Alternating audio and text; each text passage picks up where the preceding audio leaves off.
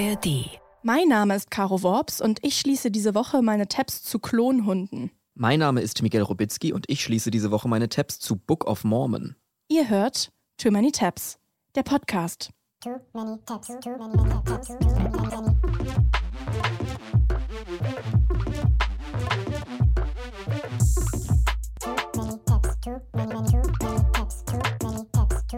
Too many tabs, too many, many, too many tabs, Ja, herzlich willkommen, liebe Caro, hier bei uns im kleinen Podcast und natürlich auch ein herzliches an alle Menschen da draußen, die nur Fantasie-Englisch sprechen. Äh, Herzlich willkommen, Ja, ja. herzlich willkommen in der ARD-Audiothek. Hier ist wieder Too Many Tabs, der Podcast, in dem meine Kollegin und gute Freundin Caroline Worps und ich uns jede Woche Wir treffen. machen unsere Tabs zu, es ja, ist ja okay, langsam. er meinte, langsam haben sie alles verstanden, Ja. ne? sagen wir es mal so. ja, Aber gut, für die Leute, die vielleicht neu dazukommen, kann man ja mal ein bisschen an die Hand nehmen und erklären, was wir hier überhaupt machen. das stimmt. Merkst du meine Stimme an? Ich komme gerade, äh, literally gerade vom Gesangsunterricht. Ja, merkt man das? Ein bisschen belegt vielleicht. Warst du bei Livy? Ich war bei Levi, ja. Ja, wir gehen ja beide zu Livy, liebe Grüße, die ja auch die Sängerin ist vom Rundfunk-Tanzorchester. Und nehmen da Gesangsunterricht. Und nehmen da Gesangsunterricht, damit wir besser werden. Ich bin gerade wieder in so einer Musical-Phase und habe den Song Waving Through a Window aus dem ähm, Stück Dear Evan Hansen von Ben Platt gesungen. oh, wie schön. Und ich würde heute gerne mal so ein bisschen musical-mäßig mit dir abneuern. Ich meine, Tab geht später auch darüber. Waving through a window. Also, okay, was haben wir noch auf dem Zettel? Okay. Äh, später dazu mehr. Ja, bevor wir in die Musicals gehen, ein ganz herzliches Willkommen zu Too Many Taps Lokal. Es gibt ein Drama in Köln. Auf dem Melatenfriedhof. Hast Ich du hab's auch gelesen, ich hab's auch gelesen. Ich bin richtig erbost, muss ich sagen. Wir beide haben ja auch schon öfters öffentlich in dem, diesem Podcast erzählt, dass wir große und begeisterte Fans des Kölner Melatenfriedhofs sind. Melaten-KonnoisseurInnen. Richtig. Sozusagen. Ja. Der Und jetzt gibt's Drama. Es gibt Drama um einen Ort, der uns irgendwie zufällig viel bedeutet. Es geht um das Grab von Dirk Bach und konkreter geht es um die pinke Bank vor dem Grab von Dirk Bach, die jetzt weg soll. Genau, also man muss sich das so vorstellen, dieser Kölner Melatenfriedhof ist wirklich riesengroß. Viele Gräber, viele Prominente liegen da. Und neben dem Grab von Dick Bach hat die gute Freundin von Dick Bach, Hella von Sinn, damals bei dem Tod eine pinke Bank spendiert, auf Sie war eine von mehreren StifterInnen, Ah, habe ich StifterInnen? gelesen. Aber hauptsächlich ne, ist sie verantwortlich dafür, dass bis heute diese süß kleine pinke Bank direkt neben Dirks Grab steht. mit der Aufschrift Audienz beim Mäusekönig. Ja, ganz lieb. Und wir hatten schon ganz oft eine Audienz beim Mäusekönig, weil wir da nämlich öfters schon lang spaziert sind und uns dann auch gerne mal auf diese Bank setzen, um da zu verweilen. Und, gerne mal gelästert haben. und gerne da. mal über andere gelästert haben und wir dachten dann so, ja, das wird vielleicht hier Dirk Bach auch mal freuen, mal wieder ein bisschen Gossip abgreifen zu können. Wer wer steht denn schon mal am Grab und lästert? Ja. Aber das kann man da ganz gut machen. Also man muss sich das so vorstellen, die Stadt Köln will jetzt vom Melatenfriedhof alle wilden Bänke entfernen. Das heißt, es gibt da viele Bänke, die Privatpersonen aufgestellt haben. Also keine Bänke, die die Stadt selber dahingestellt hat, sondern Zum äh, Beispiel Hella von Sinn. zum Beispiel Herr von Sinnen oder auch andere Familienmitglieder, die gerne sitzen möchten an Ja. den Gräbern ihrer verstorbenen Angehörigen. Und die sollen weg. Die beeinträchtigen irgendwie das Erscheinungsbild des denkmalgeschützten Melatenfriedhofs angeblich. Und es würde auch die Grünpflegearbeiten stören, die Sicherheit gefährden. Ich weiß ja nicht. Ich finde das irgendwie, ich finde das irgendwie seltsam. Lass doch die paar Bänke da stehen. Ich finde das super spießig und die Stadtverwaltung möchte jetzt wirklich alle privat angebrachten Bänke entfernen lassen und zwar bis zum 8. September. Das ist ja schon Ja. extrem bald, also die müssen Frist. schnell weg. Ja, und davon betroffen ist jetzt, wie gesagt, natürlich auch das äh, Grab von Dirk Bach, die Bank von Dirk Bach, unser Safe Space.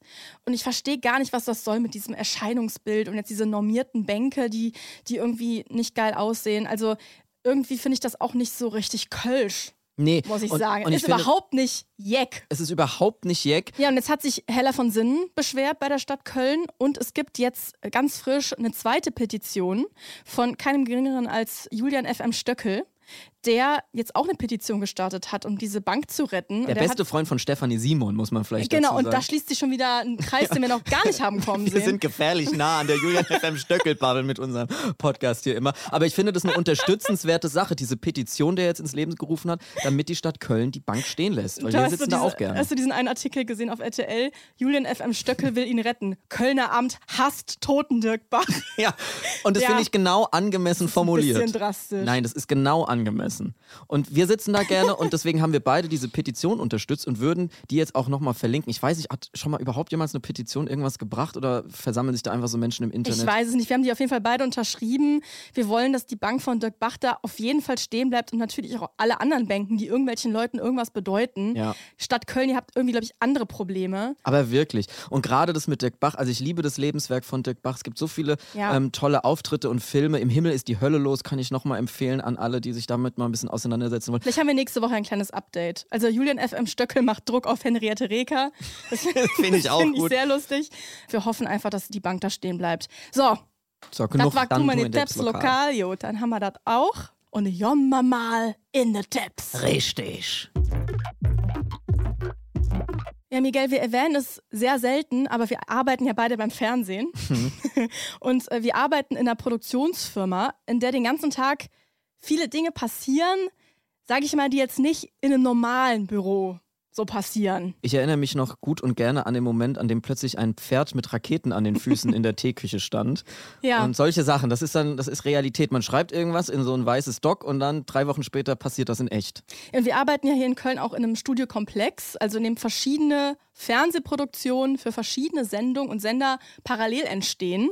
Und so kam es jetzt, dass ich draußen auf dem Studioparkplatz unseren Freund und Kollegen Finn aus der Firma getroffen liebe habe. Grüße, liebe Finn. Grüße. Und der wirkte so super beschäftigt. Und dann habe ich ihn gefragt, na Finn, wie geht's? Was machst du so gerade?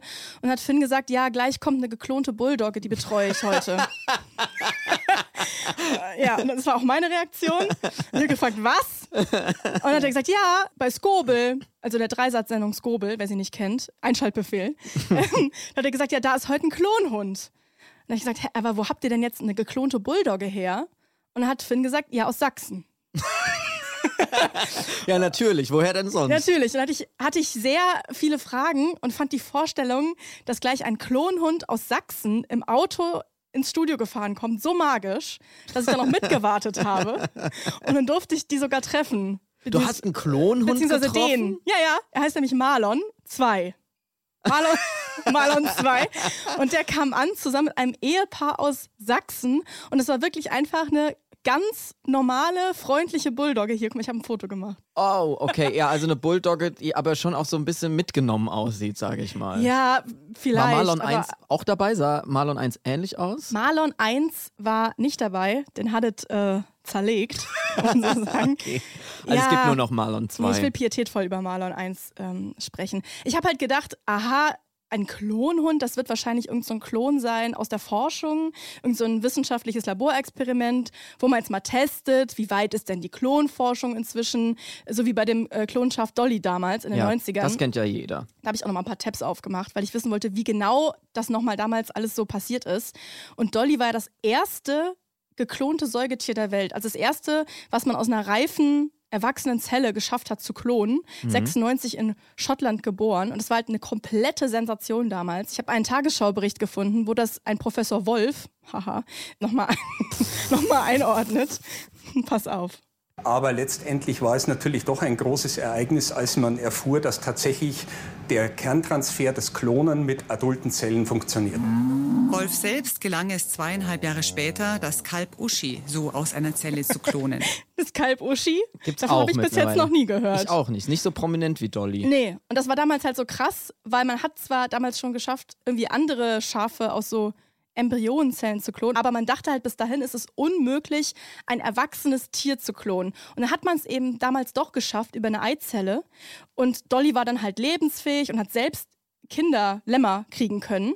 Und dann ging halt relativ schnell diese Diskussion los, ob man jetzt auch bald Menschen klonen kann und Das so wäre weiter. jetzt auch meine nächste Frage gewesen, ehrlicherweise. das ähm, ist da schon mal was passiert? weiß man bislang, glaube ich, nicht oder sollte man bislang, glaube ich, nicht wissen, wie das mit Menschen ist.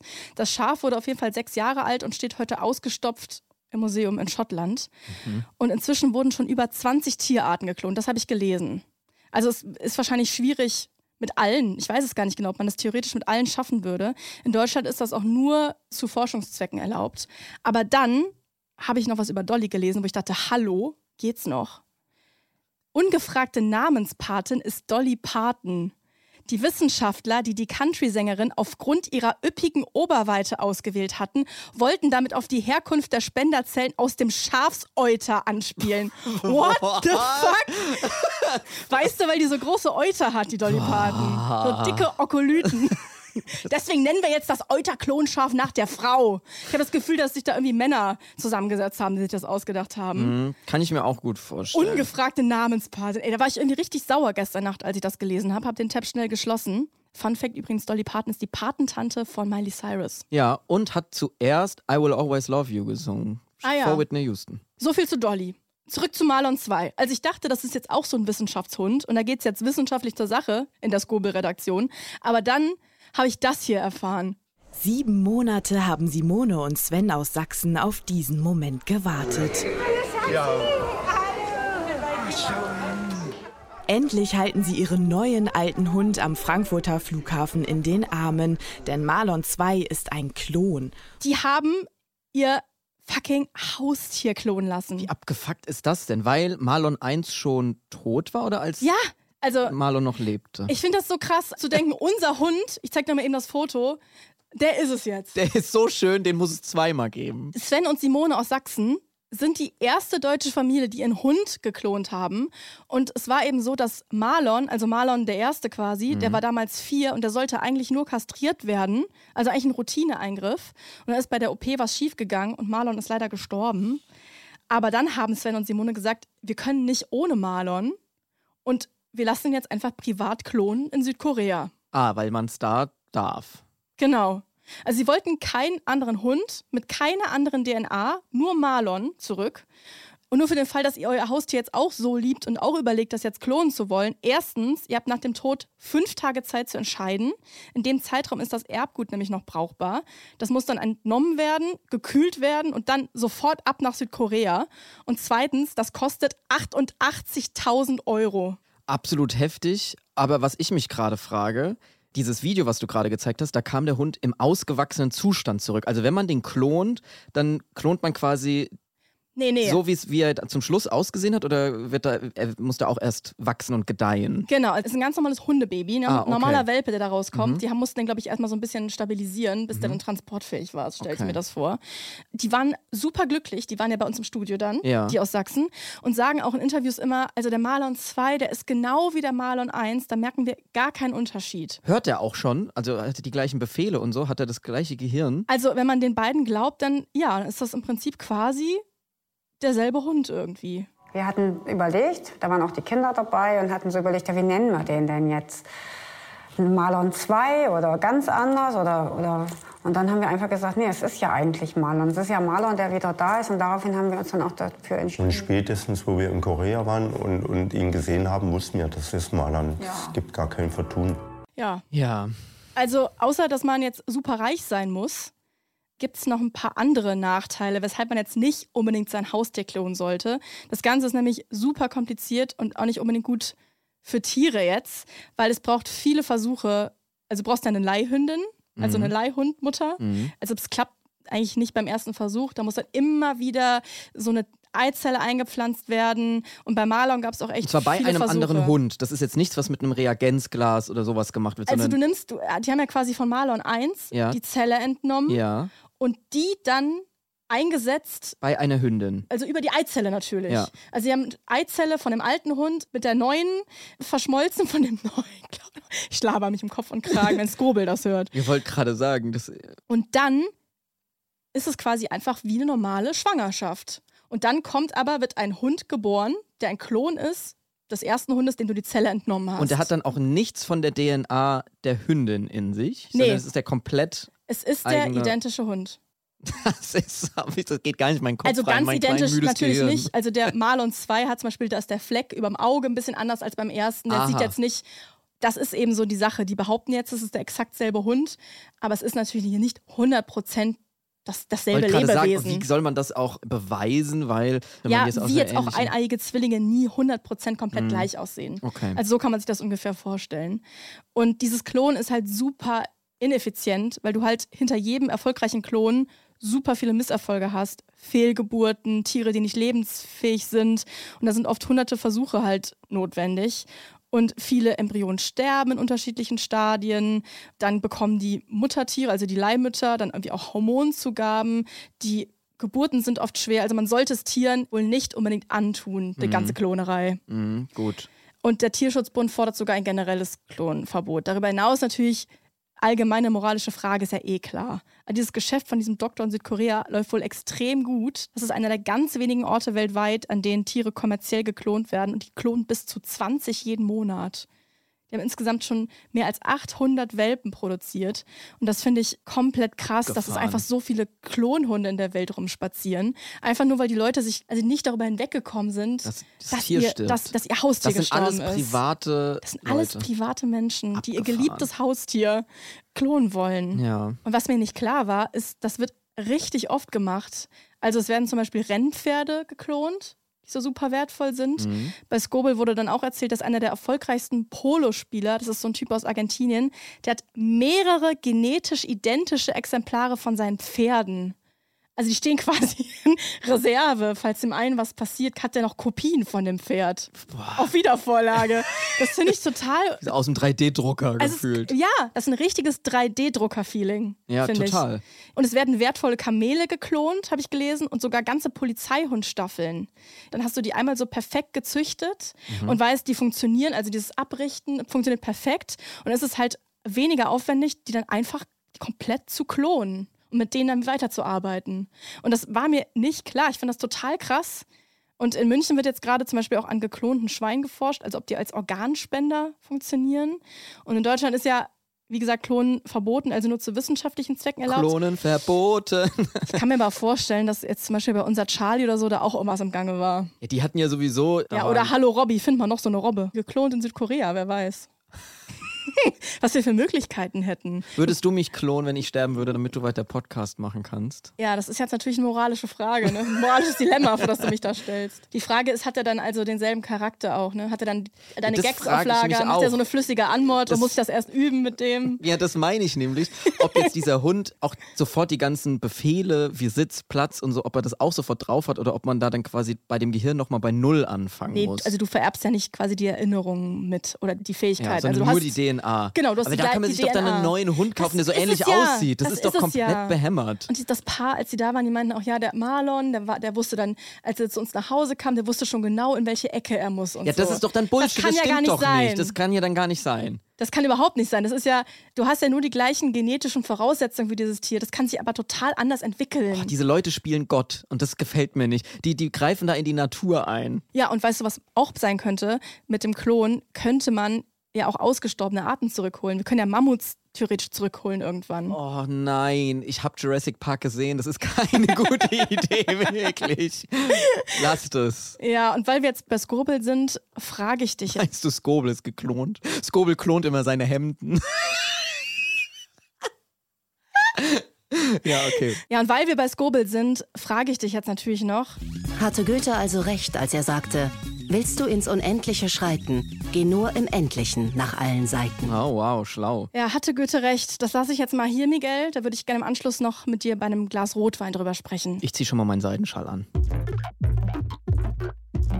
Caro, ich muss noch mal ein paar Urlaubstabs abarbeiten, die ich noch aus dem Sommer mitgebracht habe. Ich war Ende Juli in London unterwegs, habe ein bisschen Urlaub da gemacht und habe mir so einen richtigen Musical-Marathon gegönnt und habe mir drei Stücke angeguckt. Und ich weiß, es sind beide, das ist eine Leidenschaft, die wir beide teilen. Du bist auch total Musical-affin. Ja, Wa- Was ist denn dein Lieblingsstück? Kannst du das sagen? uff, mein Lieblingsstück. Ich glaube, es ist tatsächlich aus dem Disney-Musical. Ja. Es ist Be Our Guest von Die Schöne und das Biest. Als Song ja, und als Theaterstück? als komplettes Musical. Ja. Also ich muss sagen, ich habe so ein zwiegespaltenes Verhältnis zu Musicals. Also so als Kind war ich in diesen so Disney-Songs Musicals komplett drin. Ja, ganz, Richtig ganz geliebt, obsessed. genau. Und so, ich finde, das, das Genre Musical an sich ist eine so absurde Kunstform. Total. Es ist, es eignet sich halt perfekt für Parodien, weil es es, ist halt super dramatisch, es ist alles sehr es gefühlig, ist alles sehr, doll. überprononziert. Ja, und es ist, man singt ähm, die ganze Zeit, was man fühlt. Es ist totally plain emotions. Total, ja. über- Es ist einfach wahnsinnig lustig. Es ist auch teilweise ein Stück weit albern. Also zum Beispiel so die, Komplett. die, die Stepptanzkunst, die ja sehr viel im, in Musicals vorkommt. Es ist super schwer, das zu machen und herzustellen, aber es sieht trotzdem dann oftmals so lächerlich aus und ist deshalb so lustig Ja. und finde ich deshalb aber auch so ansprechend und, und Genau, das, äh, funny. Das, ja, das ist so der Moment, wo ich Musicals so auf einer Metaebene mag, Ja. weil ich es absolut fantastisch lustig finde, Ja. dass es diese Kunstform gibt. Ja. Und es passiert dann ganz selten, dass ich mal dann so ein Musical sehe, wie zum Beispiel Hamilton, wo man denkt, ah ja, okay, das ist einfach richtig gut. Also wo du auf der ersten Ebene denkst, okay, das ist gerade einfach, da wird gerade was auf der Bühne abgefahren, das ist so gut. Und das ist ein Das- richtig das ist krank einfach- geschriebenes Stück von der Ja. Geschichte her, wie es performt ist, von den Songtexten her. Du hast eine gute Story, du hast gute SängerInnen. Ein unfassbares Bühnenbild. Du hast ein, genau, genau, du hast super Szenenbild, du hast krasse Kostüme, du hast irgendwie fantastische Musik und das passiert halt nicht so oft. Also wir haben schon ein paar gesehen. Ich muss auch sagen, Strange Loop, was wir in New York gesehen Ja. haben, fand ich ganz toll. Ja. Also immer mal wieder gibt es halt so Sachen, wo man denkt, okay, das hat mich gerade richtig begeistert. Es ist jetzt auch in der deutschen Kultur ja überhaupt nicht verankert. Ne? Also die Genau. Sachen, die hier oft erfolgreich sind, so Starlight Express und so. Vieles einfach alles Camp. Wie es Camp ist Wicked. Genau, aber Wicked ist, ist mein Lieblingsstück tatsächlich. Ah, ja. Ich glaube sogar auf Platz 1 würde ich sagen. So. Und unter meine Top 3 würde ich dann noch, auch Hamilton würde ich auch dazu zählen. Und jetzt eben neu Les Miserables dazugekommen, Mhm. was ich jetzt in London gesehen habe. Das hatte ich die ganze Zeit abgespeichert als so ein komisches Gymnasiasten-Historiendrama, was ich vielleicht so ein bisschen zu, zu schlau fand. Aber es hat mich da dann Geile vor Ort Musik. doch so umgehauen und es waren so geile Songs und ich habe geflennt. Weißt du noch, wie ich bei Beyoncé im Podcast erzählt habe, dass ich nicht oft emotional angetriggert werde bei Bühnensachen? Ich habe in zwei von den drei Stücken, die ich gesehen habe, geflennt. Dieses Mal doch. Aber vielleicht öffne ich mich jetzt da Ich finde es bei neu. Hamilton so krass, das ist so wirklich, ich weiß nicht, ob es geplant ist, aber es ist so aufgebaut, dass du immer einen Song hast, der bangt und dann hast du einen, wo man heult. Ja. Und das, ist, und das geht so drei Stunden im Wechsel. Ja. Du hast immer einen Wuh und ein äh. Also es ist wirklich so, die Emotionen liegen brach. Es ist ganz kurz hintereinander. Ja, man wirklich, schnappt über, während man diese Sachen Man guckt. schnappt über. Und das finde ich eigentlich alles ganz toll und Ja. süß und deswegen gucke ich mir solche Sachen immer gerne an. Und in London diesmal, gerade habe ich schon gesagt, Les Miserables habe ich gesehen, Matilda habe ich geguckt, Ah ja, dieses Roald Dahl-Stück und Book of Mormon von den South Park-Erfindern Trey das habe ich Parker. schon so lange auf der Liste. Ja, genau. Also von den South Park-Erfindern Trey Parker und Matt Stone und dem Komponisten Robert Lopez. Offensichtlich haben sich zu all diesen Stücken, die ich geguckt habe, tausend Tabs geöffnet, aber am meisten habe ich mich mit Hintergrund-Facts zu Book of Mormon eingedeckt und mir da sogar vor Ort so ein, so ein kleines äh, Making-of-Coffee-Table-Book gekauft, Ah, ja. weil ich das so fantastisch gefunden habe. Und da möchte ich euch heute mal ein bisschen mit nerdigem Wissen belästigen und wollte mal ein paar Sachen loswerden und mit dir zusammen ein bisschen abnörden. Da rennst du bei mir ja im offene Türen ein Ja, quasi. also du hast gerade schon gesagt, du hast es noch nie gesehen. Nein. Ich habe das 2019 das erste Mal gesehen. Da war nämlich der London Cast im Kölner Musical Dome zu Gast für ein paar Wochen. Und ich bin damals auch ohne großes Vorwissen rein und fand es mega funny und super entertaining. Ist jetzt auch für Musical-Nerds nicht wirklich ein Geheimtipp. Also das Stück gibt es schon seit 2011 am New York Broadway, seit 2013 in London, hat neun Tonys gewonnen, also so ein huge Broadway-Hit einfach.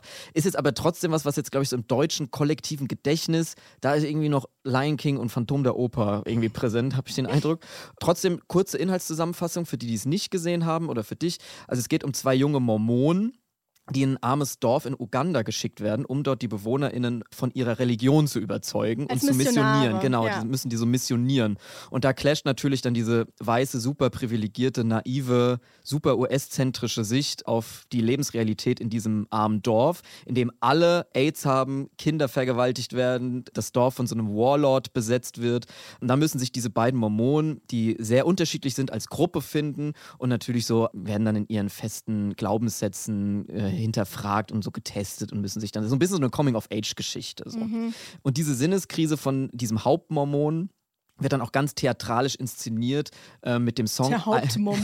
ja, es ist quasi, also, es, also die, diese zwei Mormonen, die da als Team losgeschickt werden, der eine ist so der super vorbildliche, glaubt immer alles, kennt Mhm. die ganze Bibel auswendig und der andere ist so ein bisschen so ein nerdiger Trottel, der auch, was so ein bisschen problematic ist, so sehr dick ist und so ein bisschen so eine dicke Ah, ja. Nerd ist und so. Okay. Also es hat so hier und da auch ein paar Stellen, die schon so ein bisschen schlecht gealtert sind. Auch so hier und da so ein paar rassistische Ja, das wäre jetzt meine nächste Reproduktionssachen. Frage ja. gewesen, ja. Genau, also so dieses, wie, wie dieses afrikanische Dorf dargestellt wird und so. Es ist halt eine Satire und es wird super überspitzt alles dargestellt, sowohl diese weiße amerikanische Ja. Sicht als auch dieses afrikanische Dorf. Also so wie du Ähm, das erzählt hast, kann ich mir schon vorstellen, dass es, Es macht dass inhaltlich alles total Sinn. irgendwie aufwirft. Also Genau. alleine wenn du halt, äh, du spielst mit dem, du musst mit dem Klischee spielen, wie du es darstellen willst, aber indem du das reproduzierst, ist es selber in sich schon wieder problematisch. Genau, und das ist, glaube ich, was, das war jetzt vor über zehn Jahren, als das Stück angefangen hat, noch nicht so in unserem Mhm. Diskurs drin. Und es ist so, kann man sich ja auch vorstellen von diesen South Park-Leuten, ist ja auch ähnlich, die haben super die richtigen Themen für gesellschaftskritische Sachen, die sie ankritisieren, aber haben dann oft manchmal so diese falschen Mittel und falsche Wörter, die noch benutzt werden und diese Mhm. ganzen Sachen. Und das ist da auch, also es ist jetzt nicht so, man kann da sich gut reinsetzen und es trotzdem gut angucken, weil da werden jetzt keine problematischen Begriffe oder sowas gesagt. Der halbe Cast ist ja auch POC, weil die natürlich dieses afrikanische Dorf darstellen. Mhm. Also hier und da habe ich da schon drin gesessen und dachte mir so einfach so, ah, okay, weiß ich nicht, ob man das jetzt, wenn man es heute neu schreiben würde, noch so machen würde. Obwohl sie auch ein paar Sachen, was ich in dem Buch gesehen habe, zum Beispiel so eine rassistische dargestellte Puppe, die war jetzt im Stück, habe ich da jetzt zum Beispiel nicht mehr gesehen. Also ich glaube, die Mhm. haben es auch hier und da schon so ein bisschen angepasst und modernisiert. Nur weil man jetzt irgendwie einen diversen Cast hat, Heißt ähm, es heißt es nicht nicht, dass, dass, dass, dass der Stoff an sich nicht mehr Genau. problematisch ist oder dass dann eben so äh, Tokenism irgendwie stattfindet oder Genau. so. Also man merkt, dass es halt auf die richtigen Sachen hinweisen Mhm. möchte und dass es auch äh, quasi eigentlich eine große Religionskritik ist. Also das eigentlich, worüber sich das Stück lustig macht, ist halt vor allem dieser super naive Mormonen. Glauben. Und dieses Ganze wird dann auf die Spitze getrieben mit dem Song I Believe, in dem der Mormone besingt, dass er einfach nur alles unhinterfragt glauben muss. Da hören wir mal rein, damit wir mal so einen kleinen Eindruck von dem Stück bekommen. I believe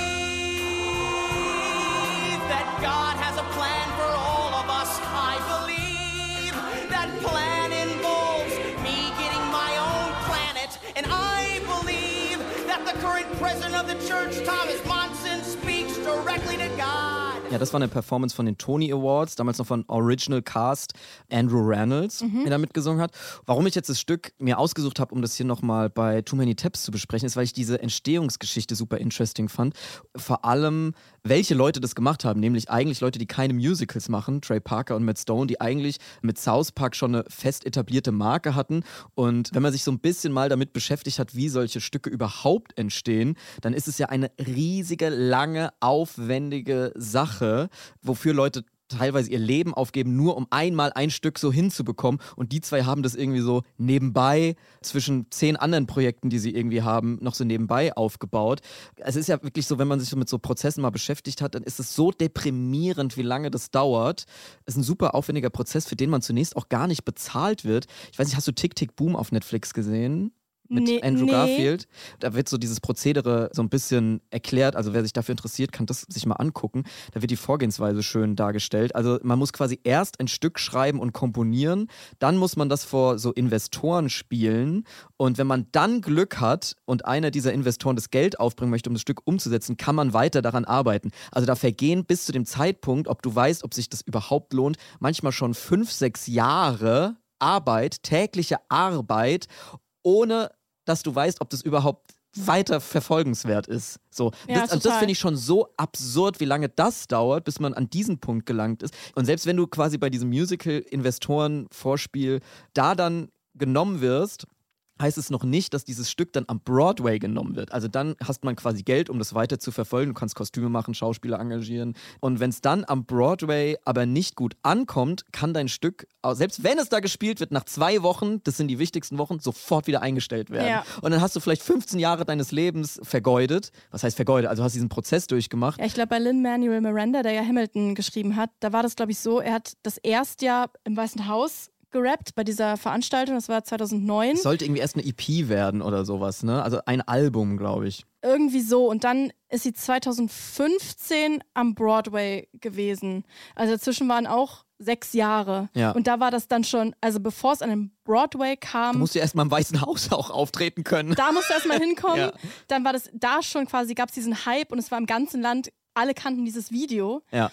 Und dann kam das Stück erst. Also es war auch irgendwie eine krasse Entstehungsgeschichte. Es ist ja im Prinzip gerade jetzt nicht nach zwei Wochen, aber zumindest in Hamburg leider passiert, dass es nicht mehr weiterläuft. Ja, genau. Was das super ist dann, schade oh, das ist. dann so nervenaufreibend, finde ich das, wenn man dann merkt, okay, das funktioniert dann oder Ja. in einem gewissen Land nicht. Also zurück zu Trey Parker und Matt Stone, die Book of Mormon gemacht haben, die ich allerdings durch South Park die ganze Zeit auch in so eine edgy, pubertäre Männer-Comedy-Schublade ähm, gesteckt hatte. So, wir gehen in Frauenkleidern und auf LSD zu der Oscar-Verleihung und äh, uns ist das alles nicht wichtig, hi, hi, hi und so weiter. Ich habe mich die ganze Zeit gefragt, wie kommen die zwei ausgerechnet darauf, so so ein Broadway-Stück zu machen. Das hat irgendwie in meinem Kopf gar nicht so zusammengepasst. Ich meine, ich habe immer sehr viel so Simpsons und Family Guy und sowas geguckt. South Park war bei mir irgendwie nicht so hoch im Kurs. Bei mir auch gar nicht. Gab es bei South Park auch viele so Musical-Nummern? Das ist bei Simpsons ja schon öfter und bei Family Guy auch. Genau, und das wusste ich nämlich nicht, Ah, ja. dass Trey Parker und Matt Stone schon ganz, ganz lange zusammengearbeitet haben, nämlich schon seit ihrer Studienzeit haben die schon so Filme gemacht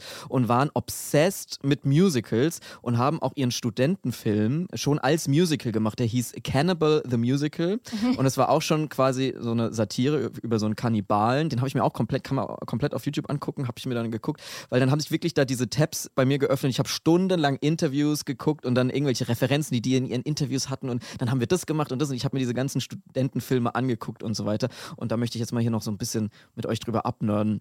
Also die Geschichte, wie es zu Book of Mormon gekommen ist, fängt nämlich quasi da schon an mit dieser Obsession für Musicals in ihrer Studierendenzeit. Es war quasi lange vor South Park noch.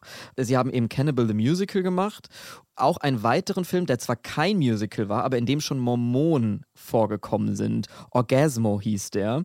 Ähm, und so haben die sich von ähm, Projekt zu Projekt gehangelt, bis ihnen ein Filmproduzent die Aufgabe gegeben hat, einen animierten Kurzfilm zu machen als kleine Weihnachtspostkarte, die der gerne an seine Kunden per E-Mail verschicken würde. Das war quasi so der erste bisschen größere Auftrag von einem richtigen Produzenten. Und da haben die dann ein Konzept entwickelt, was im Prinzip dann später South Park wurde. Ah. Also sie haben quasi so einen Einminüter gemacht, aus Pappmaché, sich diese Figuren da ausgeschnitten und da quasi so einen edgy Film gemacht. in Edgy dem auch schon- Weihnachtsgags. in dem auch schon so geflucht wurde mit Schimpfwörtern und so weiter. Also es hatte schon sehr viel, was South Park später hatte. Und dieser Clip war dann der allererste Clip, der im Internet viral gegangen ist. Es war quasi vor YouTube, es gab noch kein Social Media, aber diese Mails wurden halt rumgeschickt wie sonst was. Also die haben dann quasi diese ganzen Leute, die diese Weihnachtskarte erhalten haben, haben diese dann wieder weitergeleitet und so wurden diese Figuren total bekannt. Das waren deren Weihnachtstassen. Das waren wir ja wirklich. Und es war wirklich so, dass wegen diesem Clip Produzenten auf die zugekommen sind, haben gesagt, wollt ihr daraus nicht eine Serie machen? Und Mhm. so ist dann Wo ist die Mundstuhl-Serie? so. Bis heute warten wir darauf. Ja. Ja, jedenfalls war es so, dass natürlich South Park super erfolgreich war, wissen wir alle, kennt jede Sau. Und dann wurde auch ein Film natürlich draus gemacht. Und da haben die beiden wieder die Chance genutzt, weil es quasi jetzt erstmal Spielfilmlänge dann war, daraus wieder ein Musical zu machen. Und das war auch so erfolgreich, dass sogar ein Song für einen Oscar nominiert wurde. Das ist dann krass. diese berühmte Szene, wo die dann eben in den Frauenklamotten und auf LSD da Wieso ist das so an mir vorbeigegangen? Ja, an mir auch. Ich kannte den Film auch gar nicht. Mhm. Der war so erfolgreich und es war so ein gutes Musical. Steven Sondheim hat gesagt, das ist eines der besten Musicals, die jemals geschrieben wurde. Okay. Und er ist ja so eine super krasse Musical-Ikone. Und der Song wurde dann bei der Oscarverleihung von Robin Williams live performt mit einer riesigen Tanznummer und so weiter. Und diesen Film wiederum hat der junge Musical-Komponist Robert Lopez gesehen. Und Oh, ähm, ist das der, der auch Eiskönigin mit komponiert hat? kann sein, weiß ich nicht genau. Ich glaube doch mit seiner Frau zusammen. Kristen Anderson Lopez und Robert Lopez, genau. Die haben Eiskönigin komponiert, woraufhin Disney den ganzen Film umgeschrieben hat. Power Power of Musical Soundtrack Writing. Leute, da mache ich mal einen extra Tab zu. Aber wirklich. Also wir- ihr merkt, wir sind hier sehr leidenschaftlich dabei. Jedenfalls hat dieser Robert Lopez hat eben diesen South Park Film gesehen. Das hat ihn super inspiriert und er redet dann in diesem Interview auch drüber, was für eine krasse Erfahrung das für ihn war. I was always a fan of the show, and then I remember reading the the Times review of the movie, mentioning so it had something like ten or twelve songs in it. And I was like, ten or twelve songs? That's a movie musical. I got to go see that. And I went and and just it you know it blew my mind. I just thought it was not just the funniest musical ever, but one of the best musicals I'd ever seen. Also der fand diesen Film so inspirierend, dass er selber ein Stück geschrieben hat, hat diesen äh, South Park ähnlichen Humor äh, da eben verarbeitet. Ähm, ein Stück, das hieß Avenue Q, das war so eine Sesamstraßenparodie. Und dieses Stück haben wiederum Trey Parker und Matt Stone sich wieder angeguckt und fanden das auch ganz toll. Scott Rudin told us, well, there's this puppet show going on on Broadway called Avenue Q. And so we went and saw it, and we both loved it. And um, for me, it was probably one of my favorite Broadway shows I've ever seen. Matt and Trey came to see Avenue Q, and um, uh, I went up to them at intermission and said, I, I got to take you out for a drink afterwards. They, they really liked the show.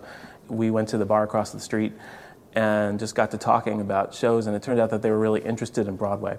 Also die beiden haben das Stück gesehen und dann haben die sich quasi zu dritt danach in eine Bar verkrochen und sich unterhalten und überlegt, was können sie als nächstes irgendwie machen, haben sich super verstanden und mochten sich. Dann haben Trey Parker und Matt Stone gefragt, was ist denn dein nächstes Projekt, was du vorhast? Und Robert Lopez meinte, ja, er würde gerne mal was über Mormonen machen. Das findet er irgendwie ein lustiges Thema. Und äh, Trey Parker und Matt Stone meinten irgendwie, denen ist alles aus dem Gesicht gefallen, weil die waren, wir wollten auch sowas schon immer Thema. mal machen. Das haben wir doch schon bei South Park hier und da mal gemacht und unser äh, Film, den wir damals gedreht haben. Und ähm, so haben sie dann beschlossen, dass sie das irgendwie gemeinsam angehen wollen und äh, haben sich dann tatsächlich, nach natürlich wieder ein paar Jahre gehen ins Land und so weiter, haben sich dann aber zusammengesetzt und tatsächlich ein paar Songs geschrieben.